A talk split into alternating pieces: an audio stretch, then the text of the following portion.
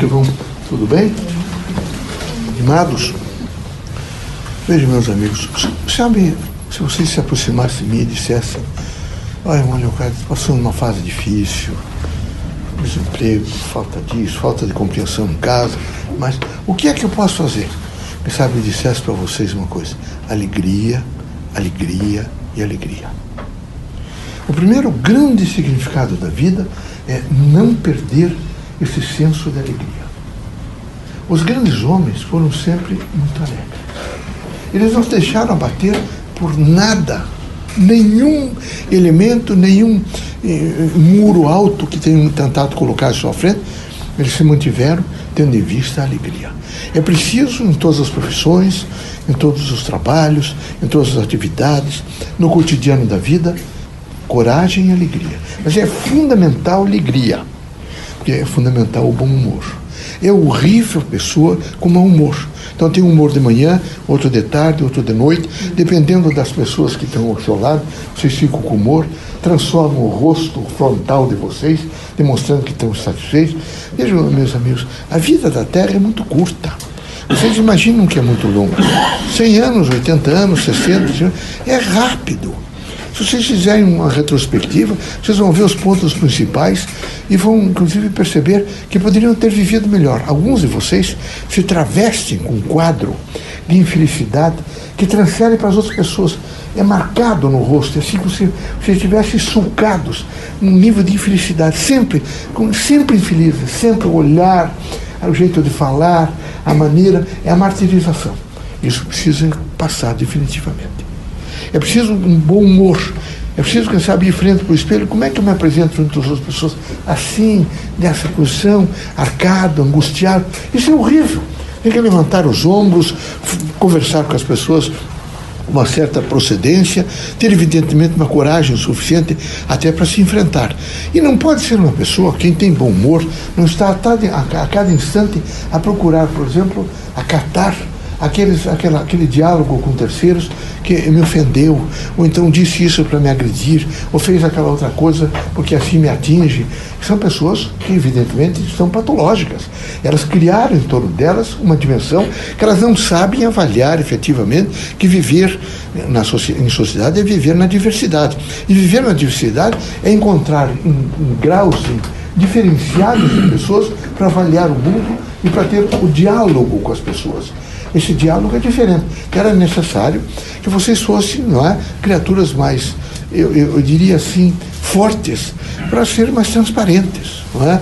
tivesse mais capilaridade, esse sentido da afetividade, que não houvesse assim esse processo de ficam sempre, às vezes, agastados, até com a companheira, o companheiro, achando que não, não me deu resposta boa, não fez isso. Não façam assim. Eu acho que o melhor é manter-se dentro de um quadro de bom humor, de alegria, sabe? de aconselhamentos positivos para com a vida, de dizer às pessoas: olha, eu sei esperar, amanhã será um novo dia, um novo começo, e ficar continuamente. Agora, se vocês estiverem sempre ferro e fogo, a todo instante, é? passam, por exemplo, por 10 empregos, são funcionários públicos, 10 sessões, em todas elas, sempre alguém provocou vocês, ou alguém não deixou vocês fazerem, que é uma atitude evidente que é vocês. Não é possível que em 10 locais 10 pessoas tenham provocado. É a, a insatisfação que vocês têm para com a vida. É um ego muito forte, onde vocês imaginam que todos devem louvar-lhes, todos devem nesse momento trazer né, aquela composição maior, que vocês são superiores, que vocês estudaram, que vocês são. E isso é um absurdo. Isso não tem coisa pior do que você ficar, evidentemente, fazendo uma supervalorização. Não. A vida precisa ser supervalorizada. Precisa haver um entusiasmo, uma alegria, um sentido de satisfação. Mas não pode o indivíduo ficar querendo fazer, criar um diferencial humano que eu sou superior àquele, eu tenho mais entendimento, eu sou mais intelectualizado. Porque é através desse diferencial todo humano que nós, quando nós estamos encarnados, vivemos, é que nós evoluímos. Se não houvesse esse diferencial, seria mais difícil evoluir. Então nós vamos vendo. O que é, é importante é ter é, uma medida no pensamento, no sentimento, nas palavras. Tem que ter uma medida. Eu, há coisas que eu não posso dizer. Eu vou ofender as pessoas. Eu vou. Será que essa pessoa tem o suporte para ouvir o que eu tenho vontade de dizer?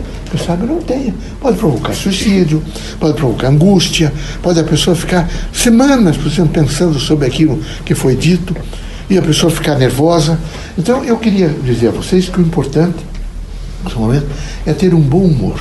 Todas as pessoas excepcionais que conheço, conheço conheci, e conheci inclusive aqui na Terra, é? foram pessoas que tinham um bom humor, que sabiam rapidamente não é, a dizer a si mesmos, porque primeiro dizia a si mesmo, olha, não tem importância, eu vou virar esse quadro, isso será diferente, amanhã será um novo dia, eu vou saber recomeçar.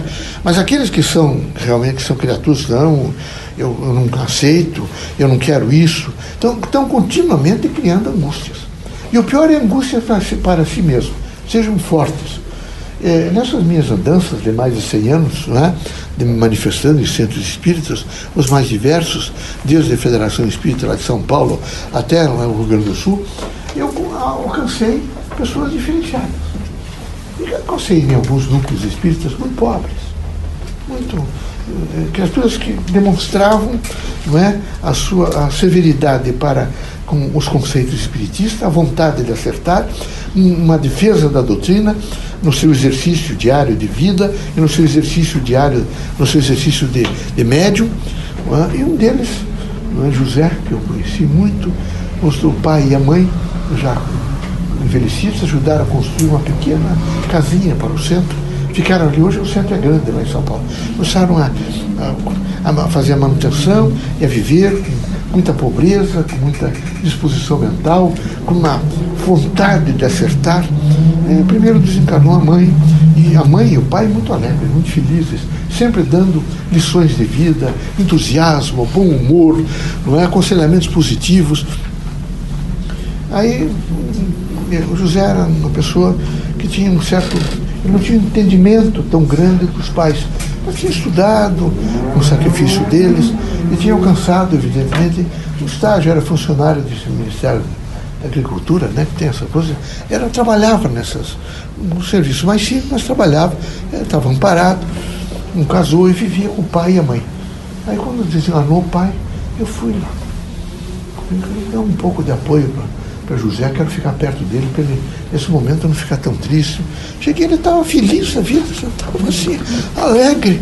O, o, o defunto ali, o cadáver, né? e esperando para a hora de, de levar para o cemitério, e conversando, daí uma pessoa chegou José, como é que você está? Estou muito bem que o pai, a gente teve que ir vendendo algumas coisas que tinha, já com a morte da mãe, que a mãe teve, naquela época, câncer era muito difícil. Aí vendemos também as coisas, agora por último, porque tivemos que atender o pai, e, e quem sabe semana que vem eu tenho que deixar a casa deles, porque eu tenho que entregar, porque a gente vendeu para poder ajudar o pai. Então eu vou ter que alugar uma casinha, mas eu, hoje eu tenho um orçamento, vou. E, ah, eu, eu, ele me deixou a melhor herança ele e minha mãe. Ficou foi herança que ele deixou? Não, deixou dinheiro, não deixou nada. Eu ouvindo a conversa. Mas ele me deixou alegria. Eu, mesmo nesse momento que eu vejo hum, o pai, é? a gente se despedindo aqui só do corpo físico, o pai se adaptar em seus lugares, eu ainda continuo com essa alegria que o pai sensibilizou em mim. Estou muito alegre porque o pai partiu com alegria, sabendo que continua vivo. Um exemplo extraordinário de vida. Então é preciso que vocês todos entendam que em qualquer circunstância, em qualquer fato, em qualquer acontecimento, não é? situação, vocês imediatamente mantenham-se em graus de alegria. Então lembrem sempre, se vocês me perguntarem, o que é que o senhor me recomenda para que eu me mantenha em equilíbrio, eu diria alegria, alegria e alegria. Sempre alegria. Não esqueçam também que levar a felicidade aos outros é construir a sua própria felicidade. Todas as vezes que nós fazemos uma outra pessoa feliz, nós imediatamente também fazemos a nós mesmos felizes. Então é fundamental ter um pouco de juízo crítico sobre essa dimensão crítica de viver na Terra. A vida da Terra é difícil. Deus ilumine vocês todos. Quero agradecer a presença de vocês, outros que estiveram aqui próximo, tentar me homenagear, os que não vieram fizeram em casa. E dizer a vocês que eu tenho muito prazer em estar próximo de vocês. Há uma alegria nesse momento de poder olhar para vocês e dizer a vocês que vocês estão nos ajudando a construir um mundo melhor. Disse um instrumento que assistiu um tal filme de Kardec, que foi com. E que é, diz que é muito bom. Como vocês precisam conhecer a vida de Kardec e ninguém lê, era melhor vocês verificarem se vocês conhecem um pouco a vida de Kardec. O grande Kardec, o, o espírito extraordinário que foi, soube realmente sintetizar. O sujeito que sofreu todas as vicissitudes e todas as perseguições que vocês possam imaginar por parte do clero, dos políticos, dos amigos e até da Academia da França. A Academia fez questão para lhe humilhar, chamá-lo que ele publicamente fosse dito a ele, entregue um papel para ele de que ele estava excluído da Academia de França, que tinha escrito o livro dos Espíritos. Então, vocês, seguidores de Kardec, devem realmente entender o quanto este homem é importante na construção desse próprio mundo. É? Ninguém o destruiu. Ele é conhecido mundialmente em todos os lugares. Se vocês forem hoje na Rússia, vocês precisam ver, não é?